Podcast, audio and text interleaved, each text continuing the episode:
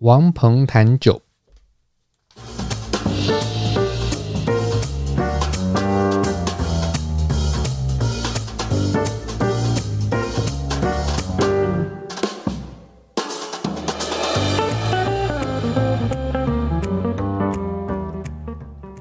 这个节目要带你掌握生活中关于酒的大小事。你会在这里，这这是怎么了？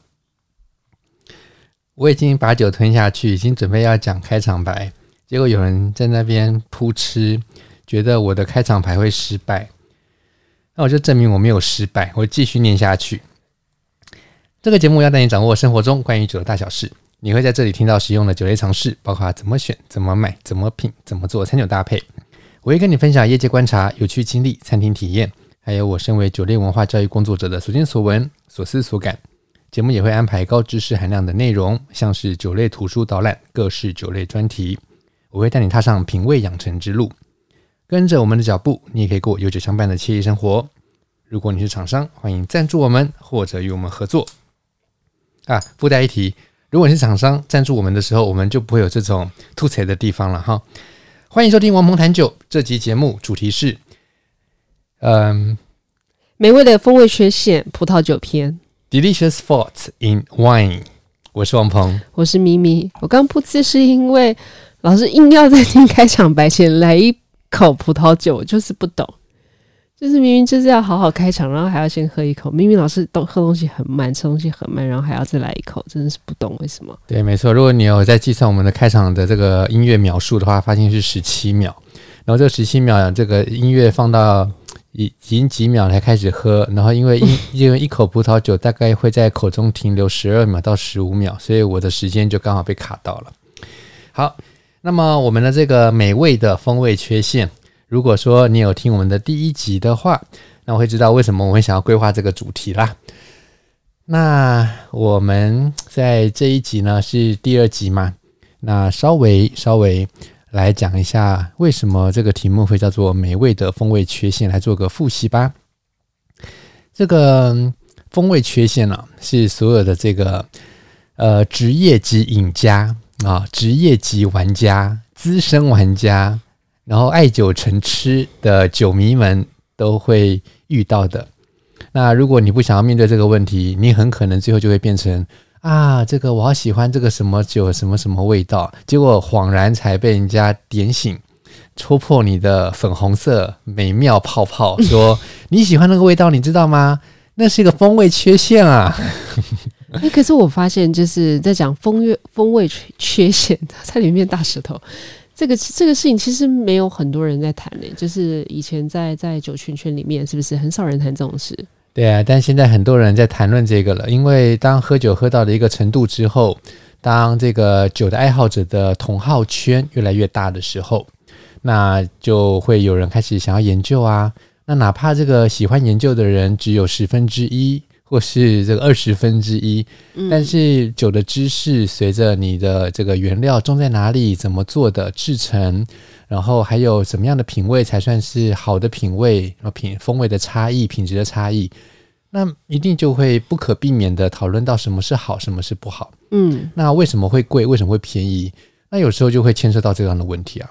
OK，所以当这样子的尝试或者是这样子的趋势，然后整个圈圈成熟了之后，大家就开始讨论。那么什么样的味道是好的，什么样味道是不好？那如果说这个时候你还把这个风味缺陷视为好味道，那就贻笑大方啦，对不对？把这个风味缺陷视为是好的味道，那人家没有风味缺陷的，你还说啊，这个怎么会少了那个少一味？那这个时候你还有办法说自己是一个很懂酒的人吗？那所以风味缺陷变成一个很重要的的课题。虽然它原本是一个制酒端的专业技术跟知识，但现在爱好者多多少少要知道一点。那老师，你是什么时候？我先问一下，就是你是什么时候开始就是理解，或者是开始呃谈这个风味缺陷？因为我记得在你就是，因为我其实跟你的课也没有很久啦，嗯、但是我我记得我们可能。好多年前，你不会讲葡萄酒的风味缺陷或是烈酒，但你会讲的是啤酒，所以这个概念你是怎么来的？就是我只是好奇问一下。OK，所以这个这段故事，然后就刚好填补了我们的这一集前面的，就是之前已经讲过的那些东西。然后，但这一集要讲少讲一点，那有一个空白，那这个空白刚好空缺就被这个故事来补补补起来呀、啊。嗯，干嘛要戳破我？戳破我们节目企划？我是本来我因为这个也没有事先套好，我本来想说我们这集搞不好录个，就是会录少前面的那个二十分钟这样子。殊不知我还有仿纲呢。哎呦哎哦。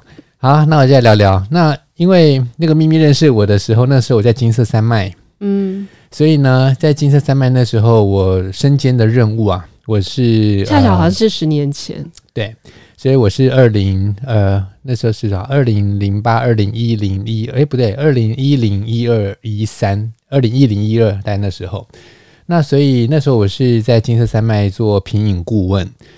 品饮顾问的角色呢，就是酒厂啊有实验室，那在每一批酒酿好之后，之前也都是啊会做品管分析，所以呢，我作为这个 QC 就是 Quality Control 品管的部门里面的一个小螺丝钉，那我这个负责的部分呢，是呃在生物检验、理化检验以外，就是感官品评的这一个部分。那我必须要有能力喝出这个酒出了什么问题，并且溯源，说这个酒因为有什么样的风味，所以在哪一个部分可能出了问题。嗯，那这个溯源品饮，它就是一个像是要找出问题所在，而且要说这个为什么是个问题，因为我喝到了这个风味缺陷。所以呢，这个风味缺陷有分很多种啦，就必须知道。有的呢，闻起来不像是不好闻的味道，可是它是酒在制成当中某个环节出了问题。那有的人可能会说啊，我这个闻起来有点辛香的气味，那怎么会是风味缺陷呢？我喜欢胡椒啊。那有人会说我很喜欢蜂蜜的香气啊，我很喜欢苹果的香气啊。那我很喜欢蜜饯的味道啊，我很喜欢木瓜的香气，我很喜欢凤梨的香气。那为什么有一些气味闻起来明明是这样子，好像很甜美、奶油香，那但是却是缺陷？所以我那时候因为工作的关系，需要真的把这些东西理清，所以呢就研究风味缺陷。那所以我在我我其实并不是我的生涯当中，并不是先成为啤酒专家的，比较像是先接触了葡萄酒。可是你这故事有点长，我们可能没有那么久。好，没有关系，那我就先收个尾。这个收尾呢，就是我是因为进了啤酒厂才开始认，才开始嗯呃把风味缺陷当成是一个研究的目标。那离开了啤酒厂之后，我又把这样子的概念把它延伸到葡萄酒跟烈酒上，因为我在二零一三年的年初离开了啤酒厂。然后我就开始成为啤酒评审，然后在二零一二零二零一五年的时候，就是二零一四年正式进入烈烈酒的业界，然后在这在这几年当中，就是把所有过去的东西，把它把一一把一一的框架把它复制到葡萄酒、啤酒、烈酒，就开始研究风味缺陷。嗯，所以，所以这个概念其实是真的是从啤酒那边来的。为了，不是说从啤酒那边来，应该是说从你在研究啤酒的时候，想要知道哪些风味是，嗯，可能制成或者是原料端让它产生某些味道，而那个味道是不对的，所以把那个概念沿整个整个框架放到烈酒跟葡萄酒上，是这样吗？可以那么说。在酒类的知识体系里面啊，嗯，很多时候一些拼图就是一块一块的，嗯，它可以互相的掺着。那风味缺陷这一块，在我的历练当中，我经历当中，是我看到的是啤酒的业界对于风味缺陷的研究。呃，还有知识体系的完整那个架构，嗯，是超过啤酒跟，呃，是超过葡萄酒跟烈酒的，嗯。所以呢，如果说要研究，譬如说统称培养这件事情，嗯，可能要从棕色烈酒的相关的研究，还有葡萄酒相关研究，然后再拿来用。如果说你在啤酒界里面，你要嗯学多一点关于统称的东西。嗯，那你你无可避免的一定要从葡萄酒跟棕色烈酒取经。嗯，那所以风味缺陷来讲的话，要我我觉得大家都都都是嗯、呃、都有研究啦，每个业界，但是。以我的素养来说，我的整个知识体系在风味缺陷上面是从葡萄是从烈呃啤酒开始的。好，那那我再问一个问题，就是在在你们就是你去当评审啊，就是因为我们上一集烈酒的时候有讲到说，就是烈酒在评审桌上有时候会讲说啊，这什么什么是是缺陷嘛，在葡萄酒上面也会人家也会这样描述吗？会，可是就是明显的少很多。所以我才会讲这件事情，就是风味缺陷的知识体系。呃，就我跨了葡萄酒、啤酒、烈酒来看，我觉得呃最应该向啤酒取经，然后再向烈酒取经，然后最后才是葡萄酒。嗯。因为葡萄酒在风味缺陷上面，呃，研究的够深，可是呢，在好像一般的这个同好圈里面、爱好者里面。甚至是比如说在销售的人员上面的他，他们比较没有意识到葡萄酒的风味缺陷是什么。那你觉得为什么会有这样的情况？是大家觉得啊，那就是葡萄酒的一种风味吗？我认为是，尤其是葡萄酒，像我们在研究啤酒的风味缺陷的时候，我们很喜欢讲老化的风味。我们在下一集再来好好的聊啤酒。那但是老化的风味，或者是外来的污染的味道，或是制成的味道。而制成的风味缺陷，嗯，在烈酒里面讲了很多，然后但是在葡萄酒里面讲的就是相对少一些。葡萄酒通常，呃，简单来讲就是葡萄酒老化啦、氧化啦，但是有人就偏偏喜欢葡萄酒氧化跟老化的味道，嗯，所以就不会认为是风味缺陷。嗯，那烈酒的老化，那很多人也会觉得它不是风味缺陷。那所以风味缺陷的理解当中，有一大部分就是。我在原料制成都没问题，但是我是做好了酒之后被氧化了，被放得太久老化了，或者是储存的环境的问题，所以造成它有一些外来的影响，然后造成了风味缺陷。但那但但是在葡萄酒的领域里面，呃，大家好像就是习以为常，烈酒大家喜欢老酒，习以为常，有那种二十三十年前的装瓶都拿出来，就是觉得哇，这个好珍贵，因为是早年的旧装瓶。那所以就习以为常之后，或者是认为这个不是坏味道，而是老酒的好味道，嗯、那这样子就这样的观念就贻误了大家，耽误了大家。但是啤酒作为一种应该鲜饮的饮料，大家对氧化、对老化的风味是比较敏感的，而且容忍度比较低的。所以，当我们在研究啤酒的时候，我们有了这样子的氧化风味是一种风味缺陷的时候，或者是它太多的时候会是风味缺陷的时候，我们就会很细腻的去分什么时候该有，什么时候不该有。如果该可以接受的时候，它的强度不应该超过什么程度。所以我们在啤酒上面会学到非常多这种很细腻的风味缺陷的知识框架，然后再拿来套用在葡萄酒跟烈酒上面，而且。呃，并不是葡萄酒跟烈酒并没有这个风味缺陷的研究，而是他们相关的研究没有被所谓的葡萄酒、烈酒达人们呃视为一个很严肃的话题，而是认为烈酒一旦坏掉了，老呃葡萄酒一旦坏掉了，他们其实不是坏掉，而是一种老酒的味道。嗯，那也因此造成了很多的呃圈外人士，就是呃非业界的人士，一般的爱好者，那就。会被耽误，呃，没有办法好好的去认识呃烈酒跟葡萄酒的风味缺陷。嗯嗯，好，是这样子。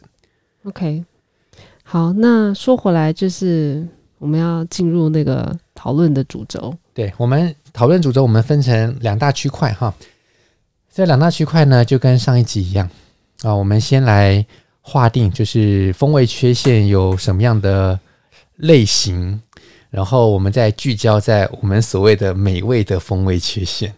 那所以呢，这个我们这个类型的风味缺陷的类型的划分，首先呢，我们还是请大家就是在脑海里面先做出两条轴线，两个标准来看。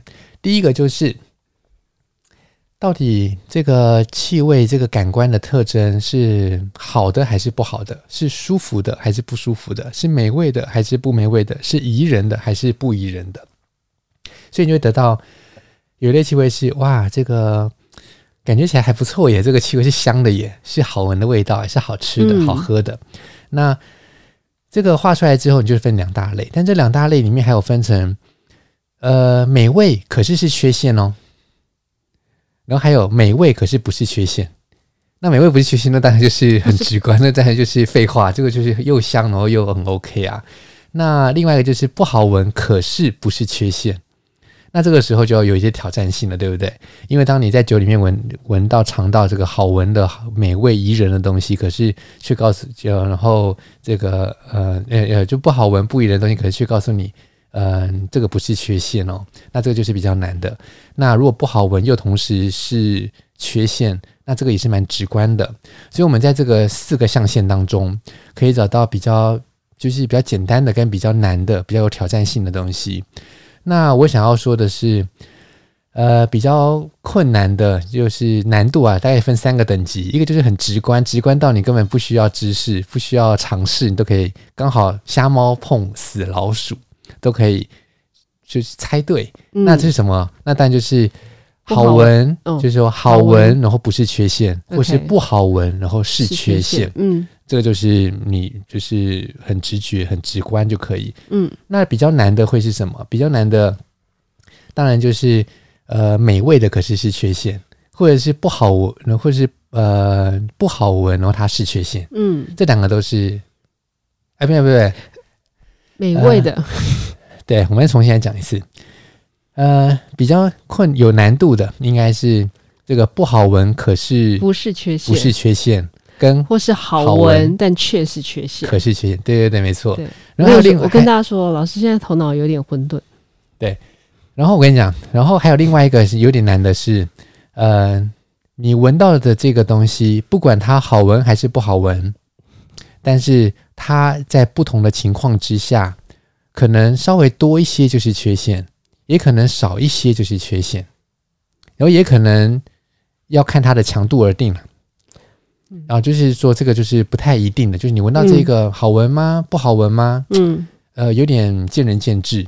而且在这个基础之上，还告诉你哦，当你闻到的时候，多还是少，要看情况才能决定是不是缺陷，这就是更难。嗯，好，所以这就是我们替风味缺陷来做这样子的强度，还有依强度或者是依宜人与否来划定它是不是缺陷，可以分成这几个不同的 family 啊、呃、群组。那有了这些群组之后啊，我这边先来做一个呃范例，就是在这些有点难的地方，就是不是美味的风味缺陷当中，呃，我们刚刚不是讲到有感官强度来决定吗？像有一些物质，它可能会带来一些新香料的气息。就我刚刚有讲到新香料，嗯，比如说胡椒香。你在葡萄酒里面如果闻到了胡椒的香气，你会觉得是这个葡萄酒出了问题吗？不会啊，一般来说不会嘛，对不对？对。像在葡萄酒里面，风味层次嘛，嗯，你可能会有比如说草本植物啦、花香啦、果香啦，然后可能会有一些这种。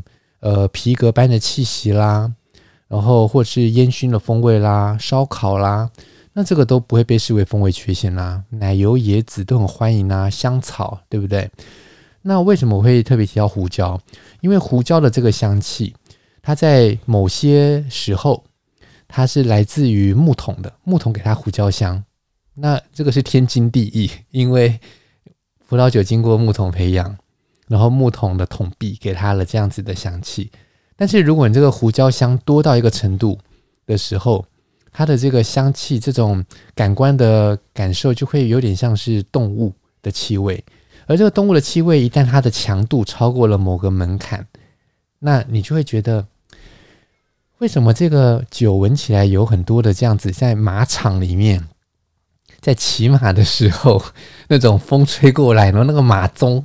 在风中摇曳，然后你就在马的身上，然后闻到了很多马的味道，就是一进马场或动物园的那种气味。毕竟马场那个味道真的蛮重的。对啊，那种很重的味道，不管是马粪啦、马鞍呐，对不对？然后或者是马本身的味道、马厩的味道，嗯、那味道当太重的时候，你会觉得这是正常的吗？如果在葡萄酒里面出现？哎，我真的闻过哎，我记得我就是。好多年前去去 Napa 的时候，然后那时候就是开着车，向往着那种 winery tour，嗯，然后每天就是翻开那种小册子，然后那边看说啊，今天要去什么，然后就会有那种就有人或者是 hotel 人推荐说啊，你们可以去什么什么什么这样子，然后我们去了一个地方，那时候我还就是葡萄酒小菜鸟一只，呃，我还记得我应该是喝的是碧诺诺吧，或者是。啊，any 我我忘记，我真的忘记我喝的是什么。然后一闻就，嗯，就是，就就是很多马的味道，我那个记忆非常的清楚。那那天天气有点阴阴的，然后我就记得那味道，嗯，好好多马味，可是我又说不出来。那时候葡葡萄酒小菜鸟一只，然后那个那个在那边解说的人就说：“你看这味道是不是很？”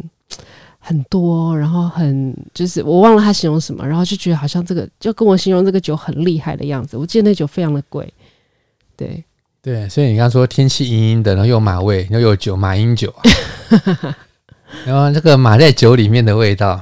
那我告诉你，这个酒里面有这种马的味道，其实这个在国外的酒评家。或者是这个在研究酒的人，你如果说你真的是在大学或者是研究院、研究所里面去学这种酒的专业，他们会说你这个酒里面就是出现这种什么 barnyard，然后就谷仓或或者是 horse blanket，就是披在马身上的毯子马鞍呐、啊，那就是这种马的味道，或者这种 horse like，、嗯、就是马味，嗯。嗯这种马味它不是正常的味道。我们在喝酒，我们是 Welcome to the winery，不是 Welcome to the zoo，对不对？那你干嘛？你参观酒庄还这个附赠你，送你还送你这个动物园动物园的游览券吗？切，那所以那个早期啊，为什么葡萄酒里面出现马的味道？那有些人他们会说这个是正常的，等诸如此类，云云等等。这就是因为。呃，那个时候，呃，有些酒厂他们开始想要走这样子比较自然的路线。那自然酒啦，或是这种有机的路线，在早期，当人们都想要效法，并且都被号召的时候，这个利益是美的，但是因为还没有成熟的技法，所以呢，成功的人大有人在，失败的也不在少数。在那个年代啊。很多的自然酒就打着这样子的名号，说啊，我们是自然酒，结果做出来的酒并不精彩。它是怎么样？它是自然而然的酿出坏掉的酒，所以自然酒。然后呢，结果呢，就让很多人就对自然酒抱了一些成见。其实成功的自然酒，在很多在那个时候啊，呃，并不是以自然酒为主流的产区，呃，也有很多成功的例子。但是偏偏它，当它还没有。成为自然酒是主流，而且成功也算是一个理所当然的这样子的情况之下，让很多人酿失败了，那就会造成酿那个时代的整个氛围、整个背景，但大家搞不清楚什么是自然酒。所以当你去纳纳帕的时候，你这种多年前去去去遇到了这样子的昂贵的酒，但是酿出来却都是马的味马的味道，这个嗯并并不奇怪。那有可能不是自然酒啊。但有可能不是自然，但是单纯就是酿坏了。但是这种酿坏，然后卖的那么贵，我觉得以我的判断，我认为几率比较大的是，它就是用原生的酵母，然后来培养，然后试着不去做人的介入，然后尽尽可能的让它在发酵的过程当中产出比较多的呃风味副产物。而不是用这种商业酵母啦，或者是选培好的、选育好的酵母去控制发酵，让它往呃设定好的方向走，那结果当然就会比较简单一点。但是话说回来，如果你有一个好的葡萄收成，你用这样子的人工介入的方式酿出来的酒，它会有很多的丰富的风味层次是来自于葡萄本身，但是不是来自于酿造。你如果说是自然的让它走这样子自然发酵的路线的话，你就会有一些不同的美丽的风景。但前提是你的这个美丽的风景，那个走的这些路所搜集而来的美的风景是美丽的，而不是走了一些不同的路，然后不是那种传统的选培酵母的那样子的，就是快速健康，然后不太有风味的层次的风味路线，然后发酵而来的这个的这个呃，走一些冤枉路吧，我们就姑且这样讲。然后搜集而来的风景，就是呃，是是好的。嗯，讲的简单一点呢，就是以前的自然酒的理念，在付诸实现的时候，没有办法走的那么好，酿出那么健康的酒，所以呢，那个时候就会误把这样子的风味缺陷视为是风味层次的表现。嗯，所以马厩的味道，它其实少一点。它就不会是风味缺陷了，因为它就会是胡椒的香气。那呃，所以这边我们提到的这种，就是嗯、由感官强度决定是否为风味缺陷。举了一个例子，就是这类的风味物质，它其实是一类酚，就是酚类物质。那这个酚呢、有很多种嘛。那我们会说，当它浓度比较强的时候，那可能就会表现为动物的香气。浓度比较弱的时候，浓度比较低的时候，就会表现为胡椒的香气。所以，如果下次啊，你在葡萄酒里面闻到这种马的味道，你可以做个试验，就是你就往里面，就是倒出一小杯，然后往里面就加水，然后一点点、一点点水的加，然后把它稀释、稀释、稀释，就是一个实验而已。你会最后发现，这个马的味道不见了之后，这杯水有点像是白胡椒，就是碰到白胡椒的这个稀释的葡萄酒，诶。嗯，因为这个动物酚，当它被稀释的时候，它就会变成胡椒的香气，就变辛香酚。那动物酚也好，辛香酚也好，它们在组成上面，它们可以是同类的物质，或是同样的根源的物质，或是同素异构的物质。那所以在浓度上也好，在结构上也好，它们其实是一个 family。那所以，嗯，所以。呃，可想而知啦，你们可以这样去想象，就是当我在制酒的时候，我如果产生了很多的胡椒和闻到胡椒，很多很多胡椒，那就会变动物。那偏偏在早期的时候，就是比较自然派的的制酒人，比较没有这样子的概念。或者是说很多是半途出家的也好，或者是太迷恋于自然派的路线，以至于呃有一些基础的这种风味化学啊，他们反而不认为这重要的。所以呢，在这种没有经过控管，然后呢，然后呃很多意外，然后但是又没有风味缺陷的概念的时候，他们自然而然的接受了自己酿出来的这个 baby，就是视为珍宝。所以呢，这种。呃，敝帚自珍呐，就是烂掉，就是坏掉，就是这种破烂的扫把，你都把它视为珍宝。为什么？他酿出来的宝贝啊，他酿出来的酒，他能说它不好吗？那种情感，那种理念，我我我我这样子你呵护出来的酒，里面出现了马的味道，他会说 Why not？因为我有风味的层次，我 complexity。对，complexity 应该就是那那个人跟这样那时候跟我说的。我跟你讲，complexity 这个复杂度，它是因为是审葡萄酒审美里面一个很重要的一个标准，就是你越复杂的酒当然是越好。可是如果说你里面出现的风味不是宜人的风味的时候，是动物的气味的时候，呃，说它有说它很 complex，那就有点太牵强了。那所以，我们讲到这个美味的风味缺陷之前，那这个不算是很美味的东西啦。嗯，好，所以呢，我们这边就讲到就，就就是由感官强度决定是否为缺陷，这是一个很需要专业知识的东西嘛。好，那我们就先聊到这。那接下来我要来举两个例子，是这个呃好闻，但是不是正常的。这个呃风味，也就是说它是美味的风味缺陷。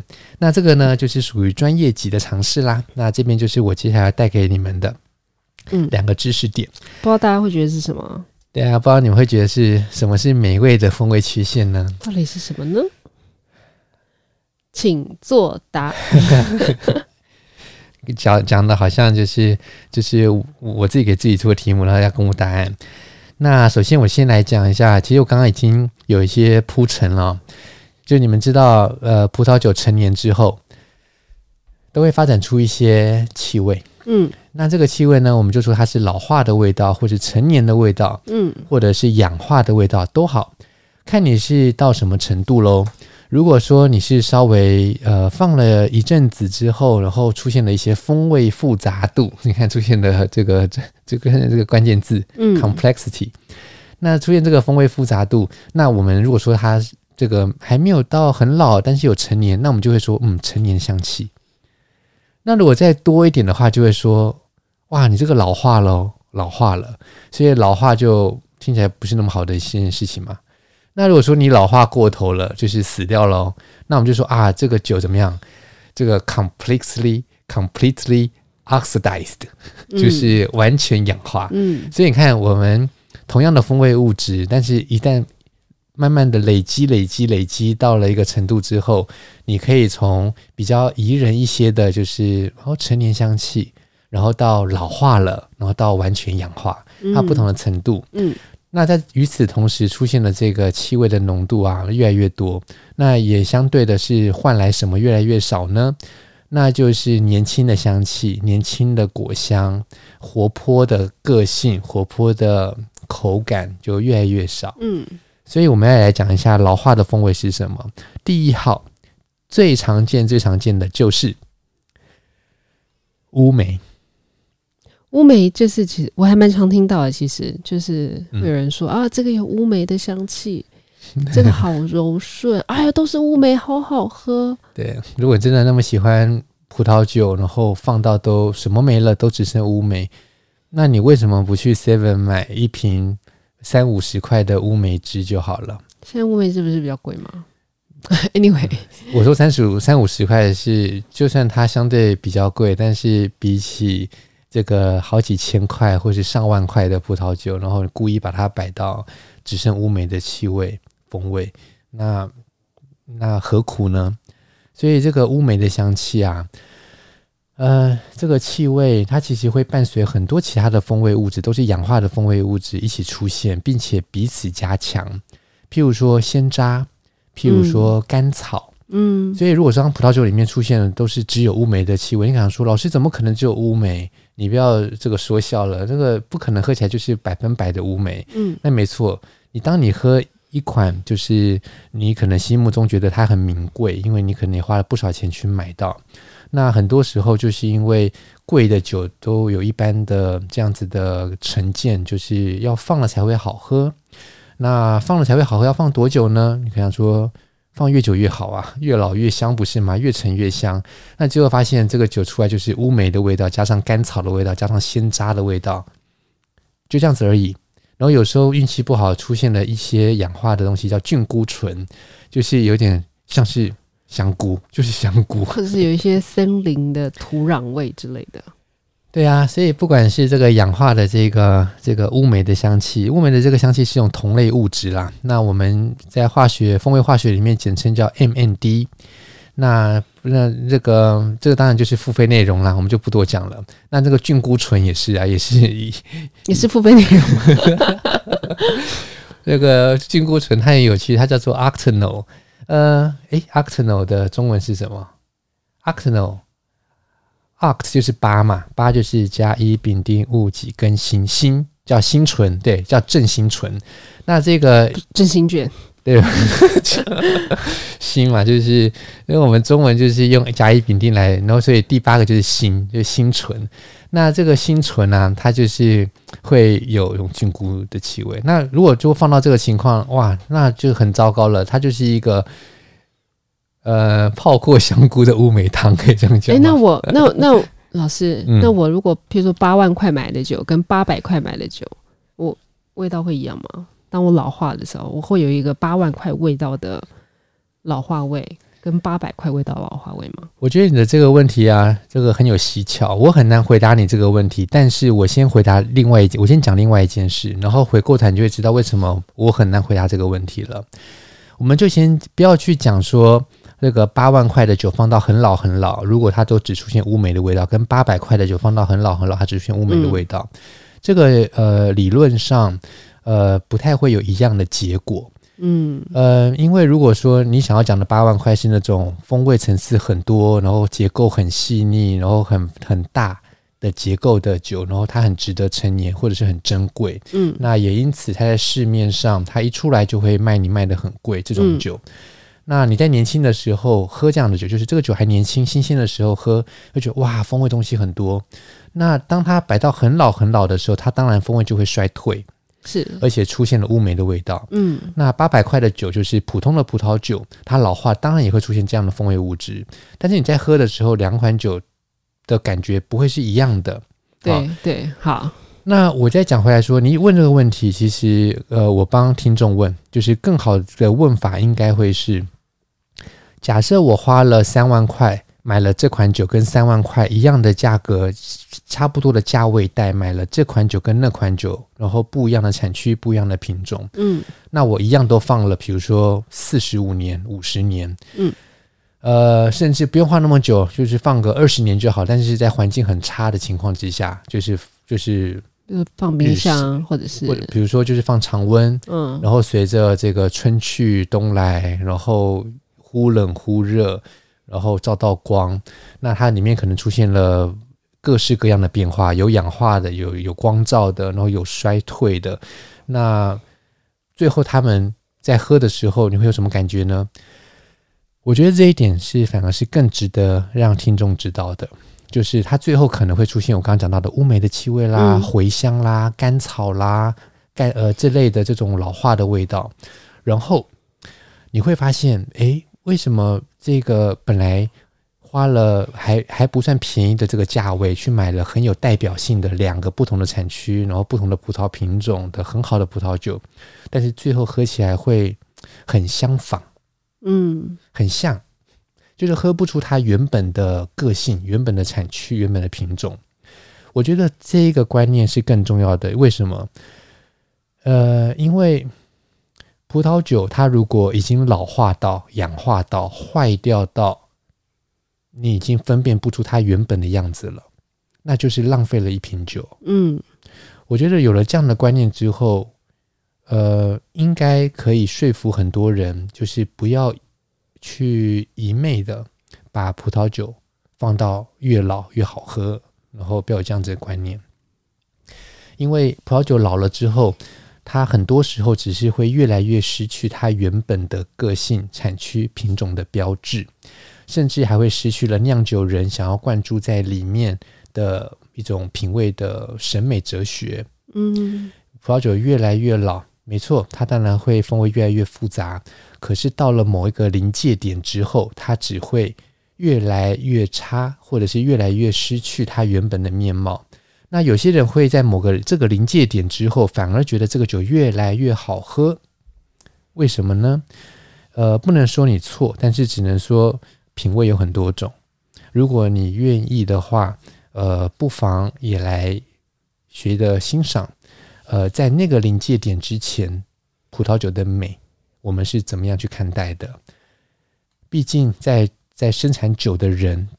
的手中，他的心里，还有在产业里面，产学合作也好，研究单位也好，如何把这个葡萄酒酿着，就是一酿好出来的那个时间点，一般人可能还觉得说，哎，这好像还没有那么适应的时候，但是这些专家或者是生产者或是研究的人员，他们会说，这个就是对的样子。那如果说一般消费者觉得，诶，这个兑的样子好像还没那么适口，没有那么好喝，那你不妨，那你当然可以放个两三年、三五年、八年，呃，就可以喝，但是不需要放到二十几年、三十、四十、五十年，而且在环境条件不是对的情况之下，嗯、所以，嗯、呃，所以在推广这个观念，这个观念其实我认为是，嗯、呃，酒的葡萄酒爱好者非常非常需要。知道的，嗯，不要放过头了，嗯，然后甚至我也心里有一个想法，就是这些葡萄酒爱好者是不是能够，呃，再退一步，就是呃，不要再喝那个临界点以后的那些老化坏掉的酒，并且懂得欣赏，就是稍微陈年就好，稍微平陈就好，休息过几年的葡萄酒，可能是三年、五年、八年，甚至还能够跟我们这些呃专家一样，就是我们喝得懂。新酒发表会上面那些很难喝的酒，就是喝得懂哦。虽然很难喝，可是我真的觉得好感动，因为我喝得出你里面有什么东西，然后我看得到你的未来。然后虽然现在不好喝，可是我完全知道你的这款酒可能比另外一款现在好喝的酒还要更有未来。所以你的价值在这个地方，甚至觉得哇，太了不起了。那我觉得，如果一旦喝得懂的话，那些酒评家其实就没有出路了，你就没有饭吃了，因为 不再有人会根据他的分数去买酒，而是根据你这个消费者自己喝得出来的东西，呃，去买。所以，所以我觉得这是一个愿景，就是说，所有人的品味是不是能够到这个，到到到这边呢？嗯、呃，我不知道耶，这个可能可以分两个来讲。我私心的觉得希望，但是又觉得不希望，因为。这个世界本来就是需要我们这些专家来告诉你什么东西是好的或不好的。如果说今天任何一个艺术家跑出来的时候，他非常前卫，然后结果当艺术评论家都还没说这个前卫艺术超厉害的，然后结果就已经先被其他人先给买走抢走了。那这些艺术评论家活什么？他们吃什么饭？对不对？他们没有投入啦。那所以就是我的私心是觉得大家应该都要品味进步。但是又觉得，嗯，或许不应该这样子。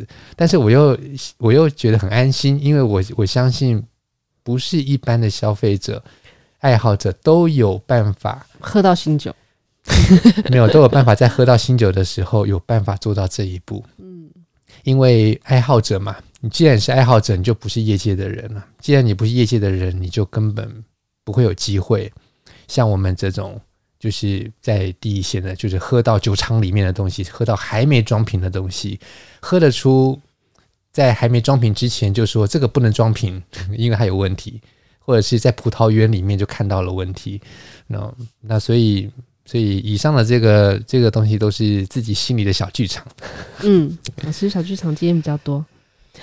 好，最后一个，我们再举第二个，就是美味的风味缺陷。第二个例子，第二个例子呢？我想举的是苹果，嗯，苹果应该也是好闻的味道，对不对？因为我觉得一般人应该会觉得，当然啦、啊，苹果是好闻的，而且是？有香气的。而且，如果苹果好闻到什么程度，你知道吗？苹果好闻到，就算是被下了毒，白雪公主都还忍不住咬一口。嗯，我不知道笑点在哪，笑点在哪里？如果你没有笑，你可以告诉我笑点在哪，因为有很多笑话，我真的也是听不懂的。我是不知道为什么这种这种高级的笑话就是这个曲高和寡吧。我的笑话有这个点戳破，我还是戳破好了。可恶，就是这个笑点是在苹果有多香呢？香到就算被下了毒，被下了毒，可能就是被。被那个被坏皇后拿去不知道做了什么，或巫婆拿去做了什么之后，照理说它的香气应该就就会变得比较少。结果没想到还是一样的香，香到连白雪公主还是也忍不住咬了一口。哎呀，或许吧，或许它不香，可是外观还是很漂亮的红色，所以还是或许或许外貌协会的白雪公主的鼻子鼻塞了啊，没有上王鹏的课，对，他们也是拿来闻。对，白雪公主没有上过我的课，对，她不知道喝这个吃苹果这样先闻闻一下。色香味俱全才是真正的好苹果。好，为什么这个苹果会是一个美味的风味缺陷？首首先，第一个，因为大家都觉得苹果是香的。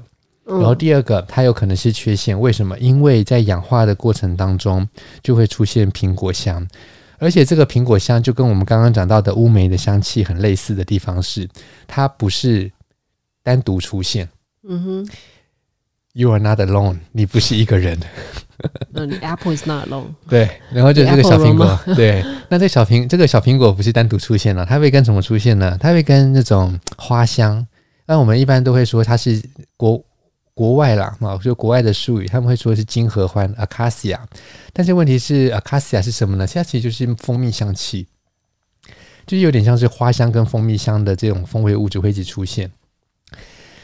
在化学上面，呃，这是付费内容，嗯、因为风味化学嘛，风味化学，所以这个苹果的香气啊，它可能出现一系一系列 一系列的，一系严肃一系列的风味物质，它都有可能出现苹果的香气或蜂蜜的香气。啊，比如说酮类啦啊，或者是这个呃醛类啦，或者是醇呐、啊，都有可能出现这类的风味物质。但是不论如何，它就是这种葡萄酒啊，尤其是白酒啊，葡萄酒尤其是白酒氧化的时候就会出现这类的气味。那当然红酒当然也有啦。所以如果说我们在比如说雪莉酒里面。啊，雪莉就是一种氧化培养，它它可以是不同的培养的方式，它可以是没有氧化的，也可以是氧化的。那我们现在讲的是那种氧化形态的，嗯，培养的雪莉酒，它就是会有这样子的苹果香气啊。那这个苹果的香气在白酒里面出现，呃，应该还蛮可以想象的吧？那在红酒里面会不会有呢？会，像西班牙有个产区啊，叫利奥哈。那利奥哈他们就是会有不同的这种成年的这种规范跟等级。那他们有所谓的什么 Reserva 啦，或是 Gran Reserva。那这种经过比较长时间培养的，可能动辄就是五年以上这样子的培养时间，那就造成了这个葡萄酒在出厂的时候，它你直接喝它，因为它已经帮你熟成好了。那一般人的理解啦，都是说，哎呀，这个好有良心啊，因为怎么样，你拿买回来不用再另外培养，酒厂帮你培养好了，然后还不 还不多收你钱，嗯，因为里塞，因为那个里欧里欧哈利奥哈的这个西班牙这个产区，他们的这个格朗里塞吧，真的也是便宜到一个一塌糊涂啊，那也是很适应，就是很很很很适口性很好，然后很适应，那就算是这个培养年数等级最高的格朗里塞吧，嗯，Grand Reserva，那。所以呢，大家在喝的时候，呃，一般人会觉得说啊，很有良心。但是，呃，我想要提醒你，就是说，你可以去喝这个利奥哈的这个最高等级的 Gran Reserva，然后并且在里面去找到，呃，这种有点像是苹果的香气、氧化的香气，像有时候也会出现一些乌梅，然后茴香或甘草，像这样的气味。嗯、就我刚刚讲到的红酒，那同时出现在这个利奥哈的老酒里面，嗯。那这样的气味，你知道喽，就是苹果啦，然后花香啦，蜂蜜香，同时可能出现在氧化的白酒，也可能出现在有有陈年的，然后有氧化的红酒里面。当它的程度就是浓度不要太高的时候，都算是蛮宜人的。但是呢，出现在绝大多数的葡萄酒里面，不是氧化培养形态的，然后也不是特定产区的这种老酒里面，它一旦出现了，它就是被视为风味缺陷。所以，当我们在在譬如说，呃，随便举例吧，呃，刚装瓶的年轻的波尔多，嗯哼，一旦出现了风味缺陷，然后加州葡萄酒，加州的一旦装瓶了，刚装瓶的卡本内也好啦，西哈也好啦，黑皮诺也好啊，一出就是一装瓶立刻出现了苹果，哎，风味缺陷。然后这个呃苹果，它就是苹果的香气，它就是一个呃提早氧化的征兆。可是好像很少遇到哎、欸。嗯，就是看有看看你有没有夜路走多嘛，夜路走多也会遇到鬼。像我们这种，你已经具备了这样的的知识、哦、，OK，你已经具备了这样的知识。当你遇到的时候，对，当你遇到，你就会注意。当你没有这样子的知识的时候，你你遇到了，你不会去注意。嗯，所以我就我刚刚说为什么说夜路走多，就是因为你以前在走夜路的时候，你不觉得在走夜路，你不觉得你被抢劫，然后被人家抢劫还想说，哎呦，他只是比较穷，然后从我身上拿了两块钱。啊，但是 但是当你有意识到说，哎呦，可能被抢劫哦，所以当有人要接近你，就觉得嗯，他是要抢劫我。所以当我们这种有知识的时候啊，觉得有点烂。这有点烂，但是呢，我觉得有些可能会会心一笑。那如果你笑的话，代表还不错。那这个之前，呃，在我我我我在比较之前的课程，有一些专题就是在讲风味缺陷。那有一些学员他们后来啊的 feedback 都是，哎呀，这个上了王鹏老师的课程，然后这课程里面有一些专题讲风味缺陷，然后现在喝酒越来越辛苦了。因为啊，真的就是这个无知才是幸福的，知识是痛苦的。因为现在知道了这个风味缺陷之后，呃，喝酒越来越挑剔，一旦喝到了都会觉得不好喝，有问题，心里毛毛的。但是看着旁边的朋友们都喝得一个比一个高兴的时候，都觉得哎呀，我何苦呢？去知道这个风味缺陷，把自己搞得喝酒喝得好痛苦。明明他们都觉得好香，那所以就会讲到啦，你到底是就是想要有意识到，你买了一瓶酒，然后它坏掉了，然后你喝的时候都觉得我这是在夜路里面小巷子被抢劫啦，因为呢，我花了两千块买一瓶酒，竟然买到这种东西。你感觉你被抢劫了，嗯，还是你觉得没有啊？我夜路走多，我都没碰到鬼过啊，我都没被抢劫过啊，因为我根本不觉得我被抢劫。我花两千块买到坏掉的酒，我喝的一样高兴。我是花两。你选择，对，你选择是哪一个呢？嗯，这就是我们最后的结尾，蛮有哲学性的思考，是吧？好，那么我们今天的节目就到这边啦，我们下次再见。我是王鹏，我是咪，拜拜拜。